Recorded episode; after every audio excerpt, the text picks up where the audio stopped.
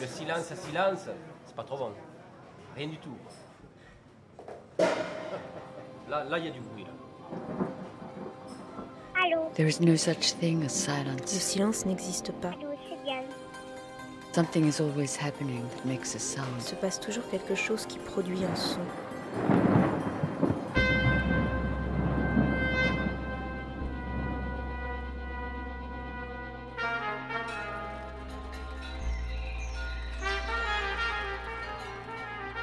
Récréation sonore. Sur Radio Campus Paris.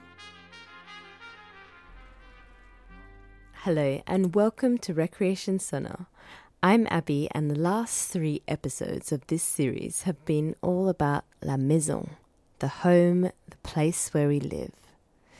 For tonight's episode, I've chosen a documentary which isn't specifically about home, but it is about the sentiments that some of us may find here.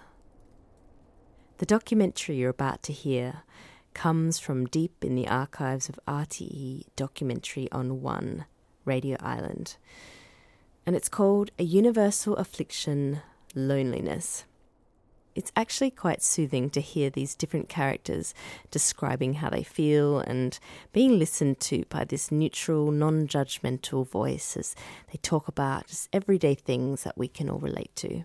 So far as loneliness is concerned, you see, I think myself that it's about perhaps the worst uh, form of human suffering. The speaker, as you will have realized, is an elderly man. But loneliness is by no means the prerogative of the elderly. You are how old? 17. You live at home? Yes. What sort of family have you? Um, well, there are seven in my family. Three brothers. Three sisters, sorry. One brother and myself. Um, Your mother and father. yes. How many of those are living at home with you? Um, well, just one sister. I've got two other sisters married and a brother. So at the moment you have your father, your mother, a sister, and yourself. Yes. You're working. Yes. And what do you do in your spare time? Well, I've got night school on Monday, Tuesday, and Friday. And, um, well, the other nights I just make some sort of recreation for myself. And what do you do? Um, well, mainly an odd dance. The pictures are similar. That se- seems to me a very full sort of life, but you find time in all that to be lonely? Yes, well, behind all this, I've just got that particular feeling. Can you explain it? Um, well, I feel that I, I, I haven't got something that I should have, or, or somebody that I should have, and I feel this particular person could do more for me than I'm doing myself. You say you haven't got something that you should have. What do you mean by that? Um, well, what makes a person happy? Something that makes a person feel better. You feel you're missing something in life. Yes, I feel I'm missing uh, something that, that, I- that I shouldn't be missing, actually. Can you explain, possibly, or can't? Can you explain what it is? Have you any idea what this is that you feel you're missing? Um, well, I, I can't exactly say what it is till, till I find out myself, you know what I mean? But you did say a moment ago that you felt if you had someone else, that you might find whatever you're looking for more easily. Well, yes. I imagine I, I'm doing things to uh, make myself happy that somebody else could do for me better than I'm doing myself. As far as I can understand you, what you're saying is that you feel you're missing a great deal in life because you've no one to share experiences with. Yes, um, I've quite a number of friends, but uh, even although when I'm with these friends, I, I feel completely isolated in a world of my own, uh, quite lonely and just feeling completely different to my friends. Do you think this might solve itself when you find a girlfriend? Have you one? Um, I haven't. I had a girlfriend some time ago, but I just didn't feel we were right for each other, so I uh, let it go. But um, in the future, I'll think I'll just wait and see what will turn up. And this feeling of loneliness, does it play a large part in your life? Do you have a lot of it? Um, well, at certain times, if I'm in a particular mood, I find it just completely overcomes me, unknown to my family and my friends. What does it do? Depress you? Make you bored? Or what? Yes, uh, but it doesn't really show on the outside of me, just to myself. I haven't told many people about it because I felt that I, it would just clear itself up, just like you say. With me listening to these recordings is a psychiatrist. Before we hear any more, perhaps you'd like to say something in general terms about loneliness as a human problem, Doctor.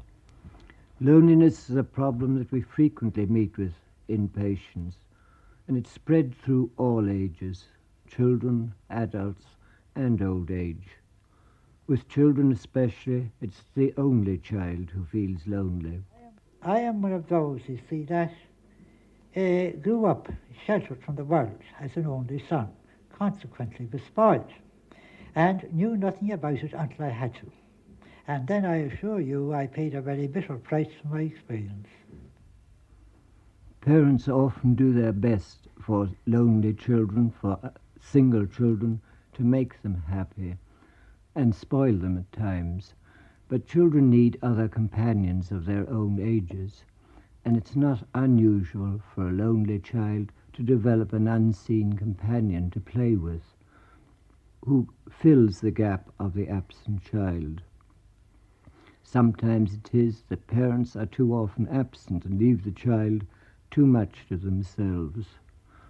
On the other hand, some children get too much attention in the form of too much scolding, and there's too much severity in the home, which leads to further unhappiness. Is there any particular age, Doctor, at which loneliness is a very special problem? No, I think it occurs at all ages. There does seem to be definitely in childhood a period when all children go through a period of isolation. And later on, I think very frequently one finds it in teenagers that they become separated from their companions and they retire into their own shells. And then in middle age, very frequently, when people start to find their powers are not as good as they used to be, that they're not so alert mentally, they go through a period of depression and loneliness. Uh, when you are young, if you fall down today to windows or anything else, you can jump up tomorrow. You've got the natural energy of youth. But when you get on in years, that leaves you. And friends drop away and they die or scatter. And in the words of the poet Moore, you eventually find yourself on the bleak shore alone. Old people often miss their previous companions and their relations, and they feel isolated as a result. But this is a condition which grows up gradually. Frequently, they prefer their privacy to people interrupting their lives too often with well meant attentions. And so, usually, they value short visits from strangers rather than long ones.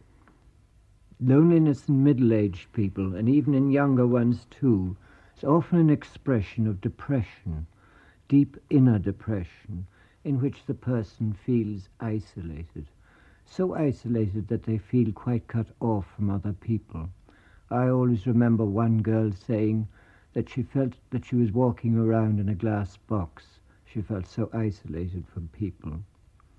And this form of loneliness with depression is due to illness and very frequently leads to the person doing things which they would not do ordinarily. Sometimes they drink too much, they find if they visit places where they can get company, alcohol goes with it and helps to get them out of their depression. Were you always lonely? No, I wasn't. I only became lonely when my mother died. She died a long time ago. Were you left absolutely alone then? I was. No, my father was with me. We two of us lived together, but I don't see him very often. He is out a good deal, is he? Well, I see him in the morning, breakfast, and don't see him again till next morning. Because I come in the evening, it's something I hate coming home. I never liked coming home from my house because there's nobody there to greet me. So I just uh, try to stay out as much as I can. Stay in. When I come home, I get ready and go out. Go into a pub, get the press probably. I usually do get the press because I can't make friends. Like, just can't. I can't uh, be like everybody else. I keep thinking that they have someone to go home to. I can't. I wish I wasn't lonely as like I am, but it's the way it goes. I can't help it. It's very depressing. Oh, very depressing. I wish it would never happen. I wish I could get out of this stage and I used to play football one time and I can't play anymore. Just don't feel like it. You've no interest. No, because when my mother was alive, she used to say when I come home, well, how did you do? Did you win or did you lose? We'd have a laugh over it, but can't come, well, go home now, come home. And uh, get that question asked. There's nobody there to ask it. My father's in bed then. How long? How long have you been in this state? Oh, about two year, two and a half year. It doesn't get any easier, does it? No, really, no. Um, sometimes you meet a crowd of lads and well, they'll be happy, a lot happy. But then you leave them and you go back into your old stage, be lonely again until the next time you see them, probably a week, fortnight. That's the way.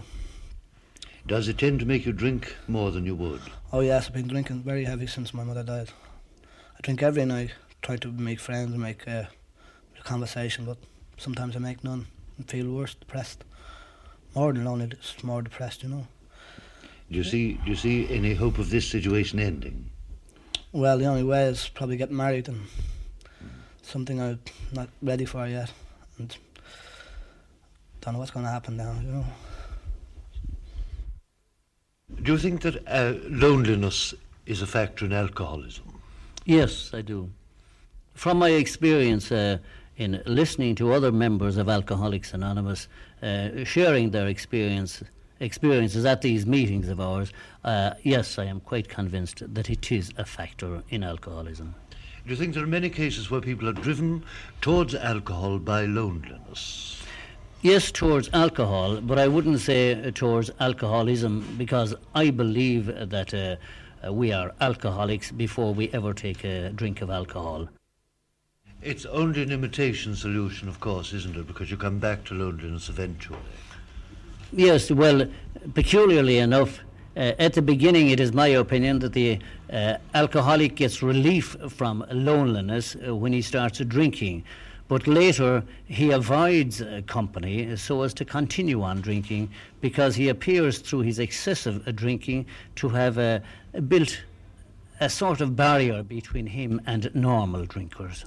Did you find loneliness any sort of factor in your problem? I suppose I drank the first day because I was really lonely. I found it difficult to communicate with people when I left school at first. I had friends, all right, but. You couldn't well, get through to them as yes, easily as you would like yes. Well, and, uh, when I found that when I drank, my spirits rose and I was in, able to communicate. Your inhibitions vanished. Yes, that's right. But then, but at an early stage, drink caught me, we'll say. Yes. And eventually, I, wo- I wound up f- far lonelier because I had no friends. None at all. I mean, no one would drink with me. I got a bad name, we'll say, and no one would drink with me or. And you, you weren't bothered with people who didn't drink? No. So, in fact, you were isolating yourself very formidably. Yes. Were you, were you aware of that? Did it bother you? This lonely situation? It did. It bothered me all the time. I mean, I knew I had no friends. That meant, well, I was lonely. And I got bitter. So it, it's no solution to loneliness? No, it is no solution to loneliness. It makes it worse, actually. I can say that when I started drinking first, that I wasn't lonely, but as, as my drinking progressed, I, I did get lonely. And even in a bar that would be crowded, I would still feel very lonely in myself. But I drank more to try and, and, and um, forget this loneliness. But of course, it only made it far worse. Up to this point, we've been dealing with a rather special, almost clinical form of loneliness. Here now is something which illustrates a degree of loneliness which, though short of the clinical, is undoubtedly extreme. The speaker is a middle-aged woman, highly intelligent and gifted, who came to Dublin some time ago to live, for the first time in her life, alone. She left a large family, children and grandchildren, of which she had been the centre, and a full and busy life, mainly in order that her children and grandchildren could get on with the business of living their own lives. She was anxious above all not to be any sort of burthen to them, and so she started a new and solitary life, and very soon I reached a pitch of loneliness uh, where sometimes I didn't speak to anybody for days. Days are a long time. Not to speak to anyone. I say five days is a long time. Four, three, two, one day is a long time. You can have too much of your own company. Um, it reached the pitch last Christmas. I was going away for Christmas. I was lucky. But on Christmas Eve, it was a Saturday, I hadn't spoken to anyone all day. Not anyone. And in des- desperation, I went out to the local pub at 11 o'clock at night. I thought I must see people and I must talk to someone. It was, were, it was packed. Were families and parties and things. I did find a crippled woman sitting at the table by herself, and I joined her, and we talked. And I think she had gone out for the same reason that I had. And as we were talking, a man came over to me, a nice looking man, and said, You look very lonely. And I said, Well, I am, yes. He said, Would you like to have a drink with me and my wife? Well, I couldn't answer. I really couldn't. And tears came in my eyes. And he said, You're not crying, are you? I said, No, no, I'm not crying. Thank you very much. No, I won't have a drink, but thank you very much. and then I went home and I felt much better. This speaker had been looking forward to being alone, free from involvement, so that she could get on with her work. She's a writer. You didn't find in the beginning that you could do fill up your time with the work you were hoping to do. I did do it, but the not talking to anyone really kind of froze my brain. I couldn't even think. All I could think was I had just had nobody to talk to. It's a negative thing, loneliness, and yet it can become a very positive thing. Very positive. Something real. And and I said to myself, well, you really can have too much of your own company.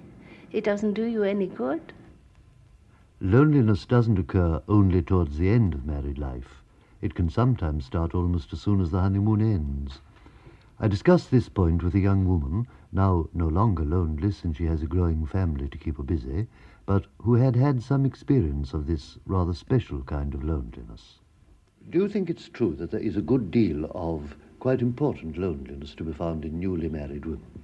Yes, I do agree, and I think that this is due largely to the fact that when one has left work where one has had much companionship, and particularly female companionship, and these girls have all had interests in common, and you suddenly find yourself alone with nobody to talk to and nobody to share your point of view, or to discuss the latest fashions, or makeup, or the newest film, or the latest boyfriend, and you suddenly find yourself with nobody at all to even say, What time is it?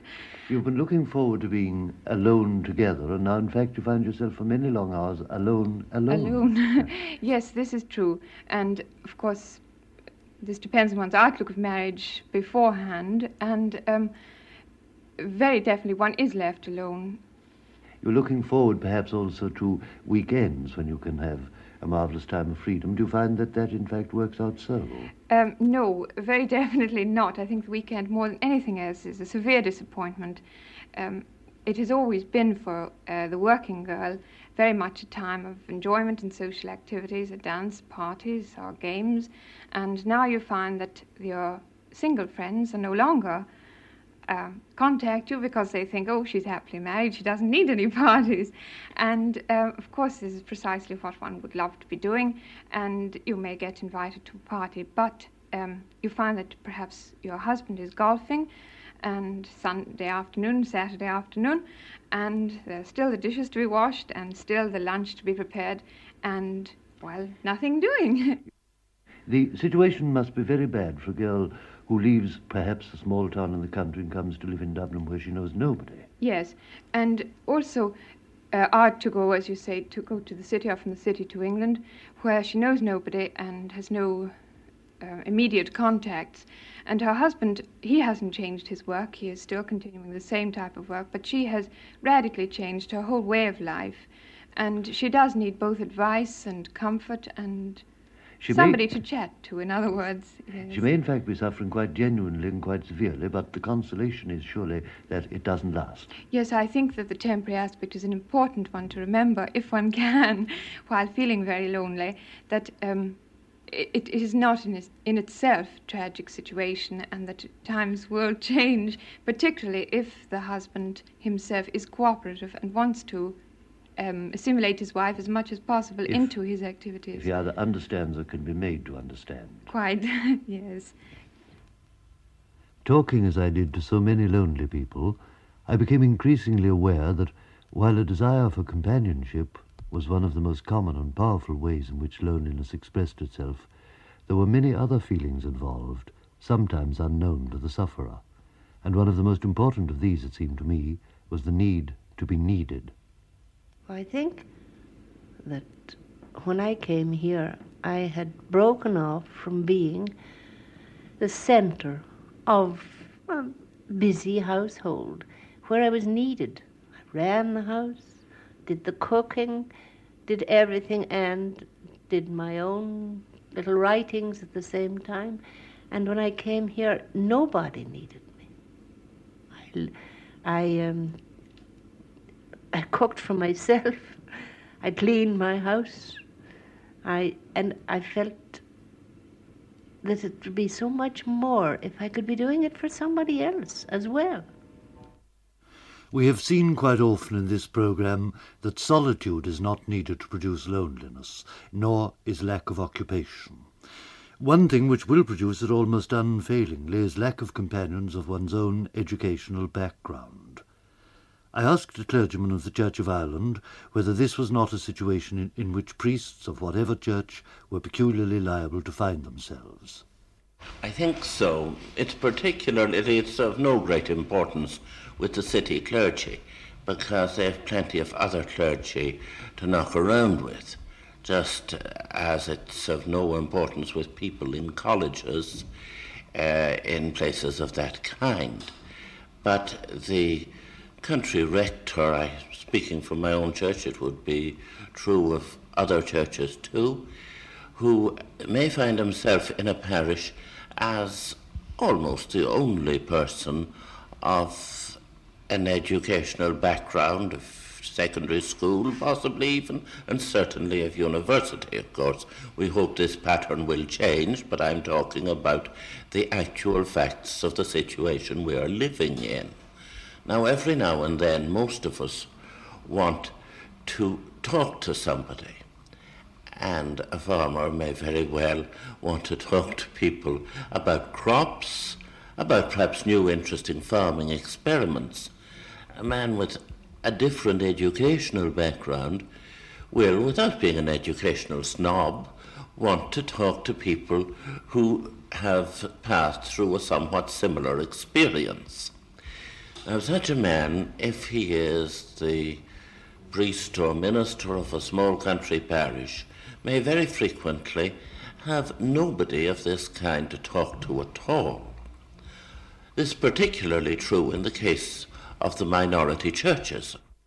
Even when there are those in a parish with whom the priest or minister would be happy to associate, the situation is still not simple. All clergy, without distinction of church, uh, have sometimes to be careful if there is somebody in the parish who perhaps has some common interest with them and they get too close, too friendly with them, there can arise certain jealousies. But on the other hand, since I have this medium, I would appeal to all laity of all churches to try sometimes to help their clergy uh, to come into the community, particularly people who might have some common non ecclesiastical influence, uh, sorry, not influence, interest, interest. with uh, their clergy. To remember, in short, that the clergy too are human. To remember that they are human, because if a man is too lonely, it may turn him, let's be honest about it, rather peculiar. Quite independently, a priest of the Roman Catholic Church echoed the previous speaker's point about the need for a minister to remain at a certain remove from his parishioners.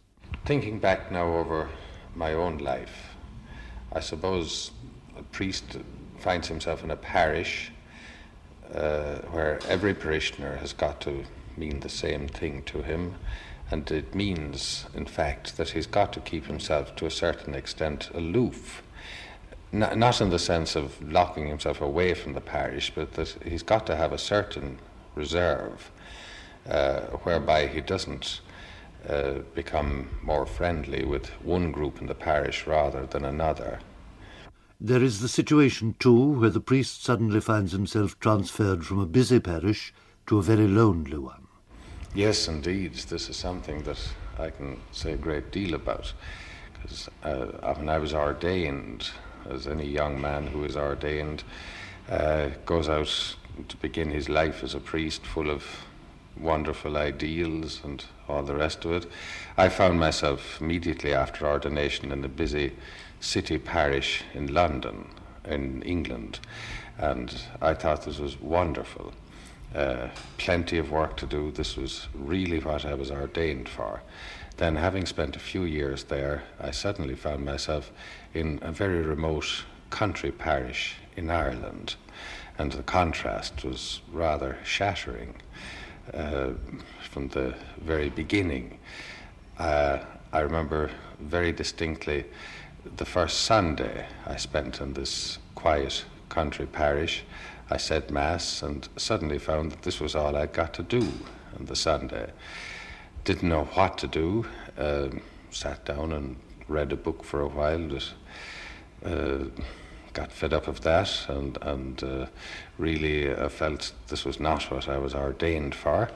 I remember going to bed for an hour and got up just as uh, fed up as I was before. And uh, eventually, in the evening, now in London, there would have been maybe a dozen baptisms to do. There would have been evening devotions, a sermon to preach, and so on. There was nothing to do in this place. So I uh, went off three or four miles to my parish priest and simply told him I, I couldn't stand it any longer. I was just fed up. So he was a very understanding, human kind of man. So we sat into his car and drove off to a village five or six miles away and uh, had some refreshments. But then this got me over that first Sunday. But as a long term solution to the problem of loneliness in a country parish, it simply doesn't work because it's far too dangerous a line to take for any priest. Then there is the question of availability. A priest must be available to his parishioners at all times. In giving this service, he may find himself with long, empty hours to fill. Was this, I asked, a problem? Yes, this this is a problem. Now, um, in a busy city parish, of course, uh, it isn't a great problem because there's always work for him to do. But in the backward country parish, it is a real problem because he simply got to invent work if he is to keep his sanity. And I often feel that uh, the priests who are most admired uh, are usually the busy priests, the priests in town and city parishes. To my mind, the priests who deserve our admiration far more are the priests who hold the fort in these quiet places and who have to rely on their own resources to do something useful. Uh, as I say, they, they, they've got to invent work. They've got to invent something useful for themselves to do, and this this is quite a challenge to any young man. And um, I have the greatest admiration for a great deal of priests, particularly in country parishes here in Ireland, who prevent themselves from going to seed, which could very easily happen uh, simply because the, they're able to fall back on themselves. And this, I think, is a far greater challenge than the challenge to the man who is complaining about being too busy with too much to do. Occupation alone, as we've seen, even occupation of the most selfless kind, is not enough to keep loneliness at bay. Here, for example, is a woman who leads a full and active life of service, yet loneliness is not unknown to her. She is the matron of a home for incurable invalids, which is situated in a very isolated part of the country. I asked her whether this isolated situation subjected her to loneliness. It does. It creates a loneliness that I have never experienced for the, uh, the reason that I have always been in um, a more populated areas and it's a new feeling altogether this loneliness that one can suddenly become aware of that in getting out of the atmosphere of illness to get out. The village itself is isolated. It's a very small sparsely populated area all round. The village is very very small and one has no nothing to distract one. You go out to get away from illness and you, I, you suddenly become aware that there is a loneliness that you're away from all your usual contacts but um, I've you, you're missing people also. Missing people, yes, missing personal contacts. Um, you're off the beaten track here, uh, not convenient to one's own friends, not convenient for them to come either. And um, and so you're, you're driven very much in on yourself. Yes, yes. You become aware you of become solitary. introspective too and wonder, have you done the right thing? I've thought that many times since I came here in the last month. Have I been wise? Wise to come here or wise in, in the work you're doing? Have I? No, I'm, I, I feel quite all right about the work I'm doing. No, wise uh, to come to such an isolated area. One can be driven in on oneself and become very introspective, which is not really good for one, is it? It's true, Doctor, that this great need to be needed uh, is felt at all ages, is it not? Yes, and the loneliest people are the elderly who feel themselves unwanted. The world is such that it really doesn't want people who nowadays, in this selfish world, uh, people like us, we're more or less in the way, and people don't want to be bothered with us. Well, I don't have many visitors, Okay. I can tell you. No, not when you're old and an No. invalid, you don't have many visitors. People don't come to you. No, they do not. But you would like to see more people. I would like to see anybody coming in. When you lose those that understand you, you're driven in upon yourself. Now, I, for years, I have left the places I was stopping in because I couldn't stand the confinement and the depression. And I had to return to what I left, to live on my thoughts and on, on memory, which is a ruinous life for anyone. You see, and you would be surprised that even in a city like Dublin, you can be as lonely in the centre as you would in the desert Sahara. Your loneliness, I think, is far more apparent in a city place than in a country. One thing that surprised me rather, I noticed in the homes of many of the lonely people to whom I spoke radio sets. And I asked them about listening to the radio. I thought they would do a great deal, being alone a great deal. But so many of them said, no, we, we, we don't bother, we don't listen very much. Now, that seemed to me very odd because even I, if I'm alone at home, I, I tend to switch on the radio purely for company. Is there any explanation for that, Doctor? Yes, I think there is. When a person is very depressed, they c- do not concentrate well, and they find it difficult to concentrate on the radio or even on television. They find that their thoughts uh, are so Scattered? not so much scattered, they're so tied in on themselves that they can't, as it were, externalize their thoughts and they're not receptive to ideas coming from other people or particularly from the radio, where they have to concentrate on what is being said or concentrate on listening to it. They're afraid of the effort and therefore it's easier not to switch on. It's easier not to switch on, and even when they do switch on, they pay so little attention to it that it means very little to them. Would you think it a good suggestion that people who do find themselves a great deal alone in that way and who have a radio, would it be worthwhile for them to make the effort to switch on and try to listen? Would that be good or bad, in your opinion? I think it would certainly be good I think it, is, it would help them tremendously if they could. But of course, the best that can be done for them is the company of somebody else. That is easier for them to face, easier for them to get companionship in that way. As we have seen, loneliness is something that plays a part in very, very many lives and that may afflict, and I think afflict is an admissible word, anyone at any stage through their lives.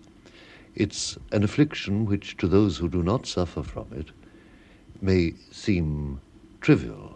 Those who do suffer from it know that it can be very painful indeed. Doctor, is there any effective, may I say, cure or treatment for loneliness? Can you suggest anything to those who are suffering? Well, this can only be accomplished by activity and occupation. We only gain happiness by making someone else happy. We are seldom aware of happiness at the time, but we are acutely aware of loneliness at the time. So try to share one's loneliness with someone or something else, two legged or four legged. Even planning pleasure for someone else helps to conquer loneliness and a feeling of isolation, and the feeling of being necessary to and being needed by some other being or group gives a person confidence to carry on. But now you are no longer lonely. What has happened? What have you done? Well, I have a friend who is in touch with many people who are far worse off than I am. Not because they're as solitary as I am, but because they're ill or they're they're poor and without things, and they need a lot of help and she has roped me in, and I am helping them. And it has orientated me and made me happier here because I'm doing something for somebody else. It's put me back on my feet again that I'm needed by somebody. So that it is possibly true to say that loneliness is a very great affliction, but quite often there's a good deal of selfishness in it. Yes, you're quite right. I think that um, to begin with, here I probably was pitying myself too much and uh, also probably a little shy myself, but I think it was self pity. And when you start and see other people are much worse off than you are, you don't pity yourself so much, but you, and, and suddenly you find that your life is fuller. So for some people, the answer might well be to stop being shy, to stop being sorry for oneself, and to go and look for ways of being of service. Of service to somebody, you're quite right. And, and to help people who are worse off than you are, because after all, I'm not badly off. It naturally isn't possible to sum up in a few words a subject so vast and so universal as loneliness. The two important things that may be said briefly are first, that loneliness is largely self producing, and therefore the very best method of attack on the part of the sufferer is the cultivation of new interests, and in particular, interests which involve service to others. Secondly, the best way in which to help people who are lonely is to provide them with company. But this doesn't just mean dropping in for half an hour every fortnight. It's much more difficult than that. To be of real help, one must be available always, so that those who are desperately lonely may be aware that there's someone to whom they can turn with the certainty that they will never be rejected. That is what is important. Difficult, certainly, even heroic, but infinitely worthwhile, don't you think?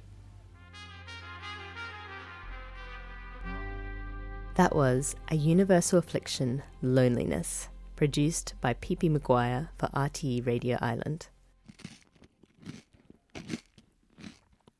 Next Sunday, we'll be whetting your appetite with a brand new theme and everything to do with food. See you soon.